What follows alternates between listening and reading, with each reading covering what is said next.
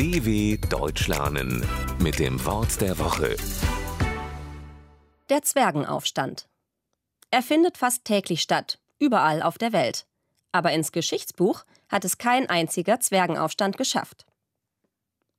Von der Französischen Revolution bis zum Boxeraufstand in China. In der Geschichte gab es viele wichtige Aufstände. Der Zwergenaufstand gehört nicht dazu. Ein Zwerg ist ein kleinwüchsiges und menschenähnliches Wesen, das einem in Märchen oder in Fabeln begegnet. Ein Aufstand ist, wie eine Revolution, ein organisierter Widerstand gegen ein bestehendes System. So hatte zum Beispiel in der Französischen Revolution das Volk gegen seinen König rebelliert. Beim Boxeraufstand war es eine Gruppe von besonders ausgebildeten Männern gegen die Vorherrschaft fremder Mächte. Wer jedoch umgangssprachlich von einem Zwergenaufstand spricht, meint damit, dass sich jemand ohne wirklichen Grund über etwas aufregt.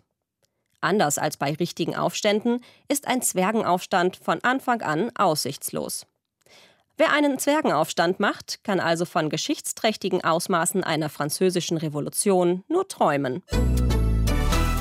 dw.com/wort der Woche